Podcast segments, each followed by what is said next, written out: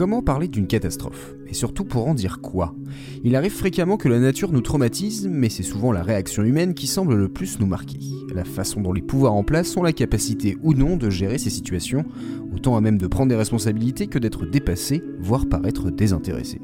Aujourd'hui, je vais revenir sur un morceau méconnu qui nous parle d'un désastre bien connu en mettant justement le doigt sur l'inaction des autorités. Bienvenue dans Blues from the News. You may turn your radio on soon in the morning. Sad news every day.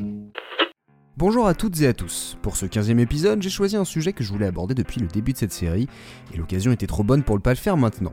J'ai écrit mon premier livre qui doit sortir court en mars 2022 et qui est consacré à Chris Cornell. Dans cet ouvrage baptisé Clair Obscur, je raconte le parcours du musicien, chanteur de Soundgarden puis d'Audioslave, en abordant les principales facettes de sa vie et de sa musique. Plus qu'une chronologie, j'ai voulu faire un récit thématique de sa voix, de son jeu de scène, de sa façon d'écrire ou encore de ses convictions. Chris Cornell était un artiste qui pouvait aborder des enjeux de société sans être forcément explicite, dénoncer l'hypocrisie du monde sans faire la leçon à ses auditoristes, soulever des questions sur l'environnement, la religion ou la guerre tout en restant assez abstrait. Beaucoup n'ont pas cerné le sens de ces mots, car il s'amusait à créer des décors, des ambiances particulières dans lesquelles il était narrateur, protagoniste ou spectateur.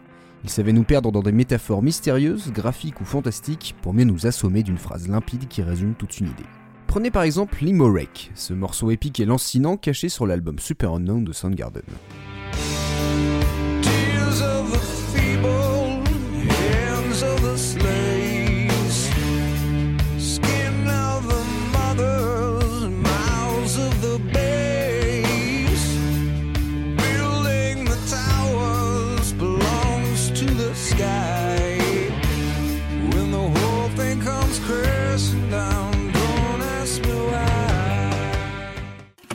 Des faibles, les mains des esclaves, la peau des mères, les bouches des bébés, construire les tours appartient au ciel, quand tout viendra à s'écrouler, ne me demande pas pourquoi.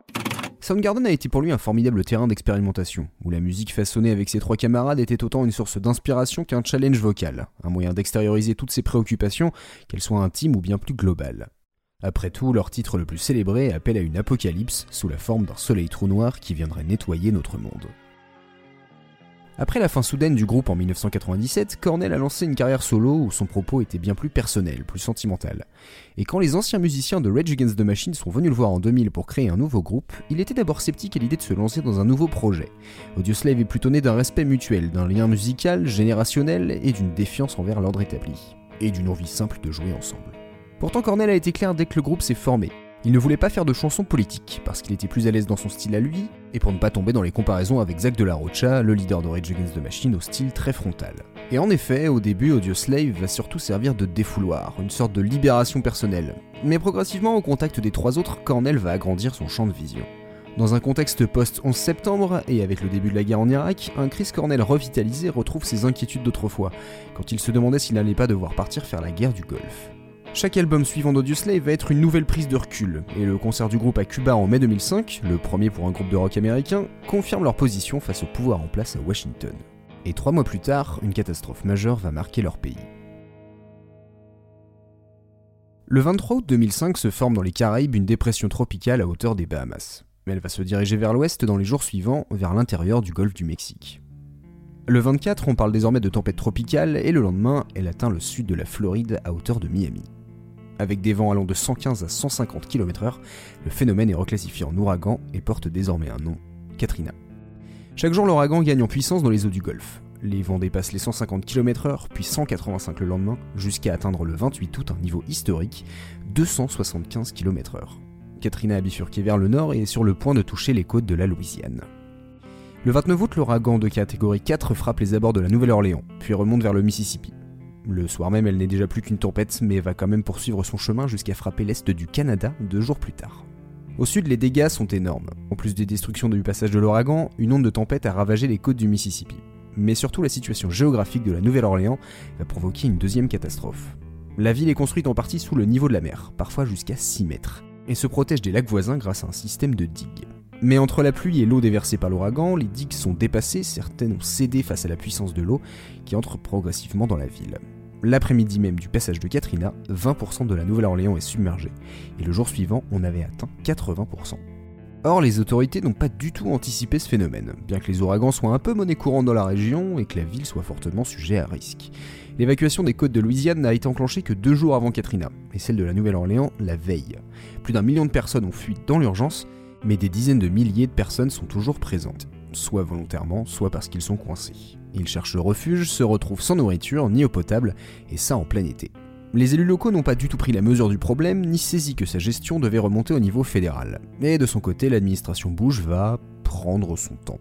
Le président survole la zone sinistrée le 31 août, mais ne descend même pas de son avion pour constater les dégâts et rencontrer la population. Il faudra attendre le 2 septembre pour qu'une présence militaire soit établie dans la ville et que la garde nationale apporte des vivres aux survivants. On estime qu'environ 1800 personnes sont mortes à cause du passage de Katrina. Étant donné que la plupart des victimes étaient pauvres et en majorité afro-américaines, Beaucoup se sont demandé si ce n'était pas la source du désintérêt du gouvernement, mais si une population plus aisée et blanche n'aurait pas été secourue avec plus d'urgence.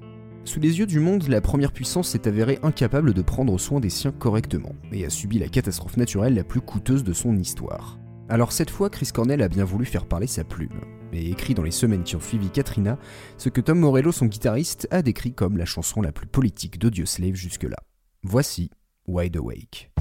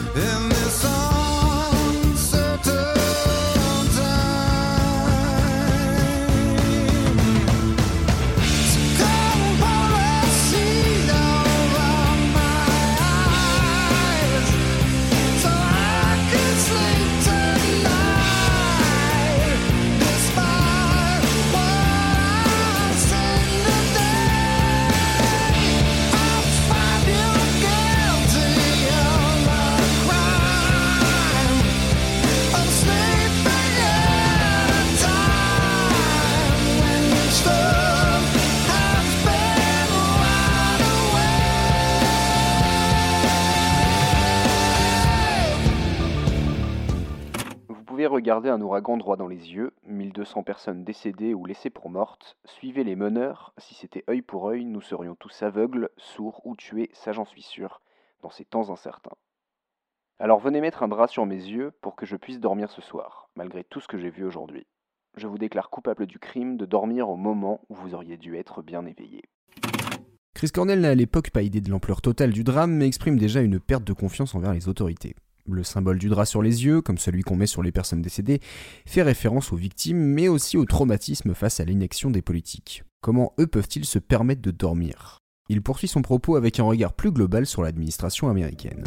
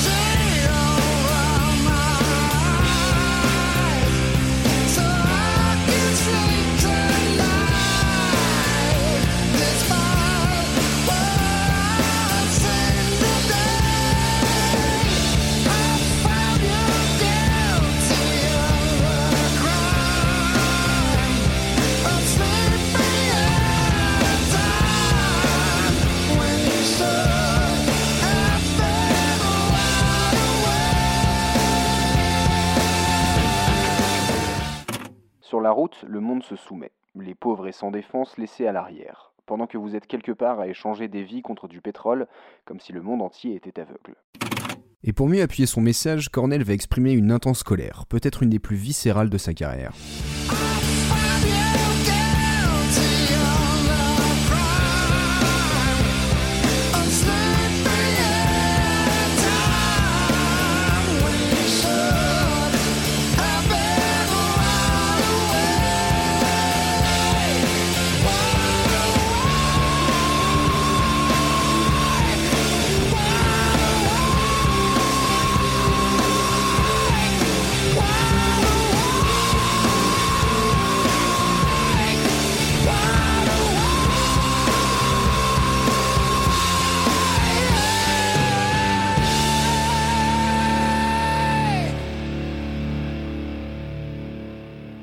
Wide Awake paraîtra sur l'album Revelations, sorti en septembre 2006. Chris Cornell reviendra alors sur son approche pour ce morceau.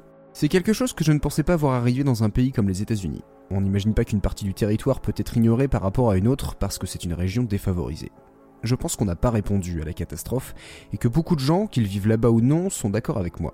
Je me suis dit que c'était quelque chose dont je voulais parler et qui pouvait être fait d'une façon poétique et pouvait s'inclure dans la chanson sans attirer une attention injustifiée sur le sujet qui nuirait au morceau, mais pouvait coexister avec la musique de manière percutante. On reconnaît bien la Chris Cornell qui avait tendance à ne pas vouloir attirer trop d'attention sur son texte et souhaitait surtout qu'il se mélange naturellement à la musique. De tous les morceaux que j'ai traités dans cette émission, c'est sans doute celui dont l'impact direct est le plus faible.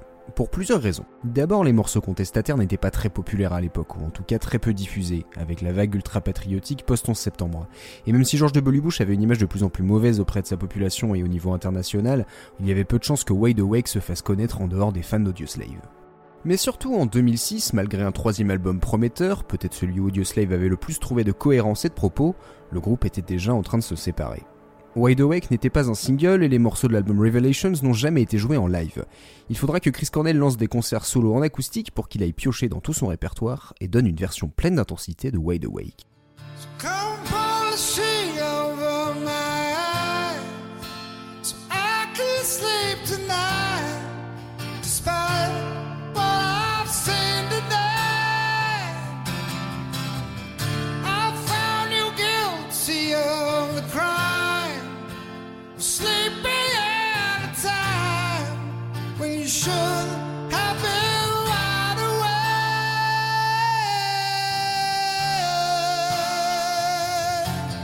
Plus que l'impact, finalement, c'est la clarté du message qui pèse. Oui, les autorités ne pouvaient rester les yeux fermés. Ils avaient l'obligation d'être bien réveillés quand leur peuple avait besoin d'aide. Surtout dans une région où ce type de catastrophe naturelle est voué à se reproduire. La Nouvelle-Orléans a depuis eu droit à des fonds fédéraux importants pour améliorer le fonctionnement et la hauteur de ses digues. C'est par exemple ce qui a bien mieux protégé la ville en août 2021 quand est passé Aïda, un ouragan de niveau 4 qui a pourtant ravagé la région. Wide Awake a selon moi cette force d'être complètement inspiré d'une histoire précise et de pouvoir s'adapter à bien d'autres circonstances. Ce sentiment que les priorités de nos dirigeants ne sont pas nécessairement liées à la survie de la population. Ou en tout cas pas toutes. Et une fois que cette confiance est perdue, bon courage pour la recréer. Merci d'avoir écouté ce 15e épisode de Blues from the News, n'hésitez pas à le partager autour de vous et en parler avec moi sur les réseaux. Comme je disais au début de cette émission, c'est un sujet un peu particulier pour moi car il fait le lien avec mon livre, Chris Cornell Clair Obscur, qui sera disponible dès mars 2022 et édité par Camion Blanc. Il sera bien sûr disponible sur leur site, mais aussi trouvable en librairie ou en grand magasin culturel.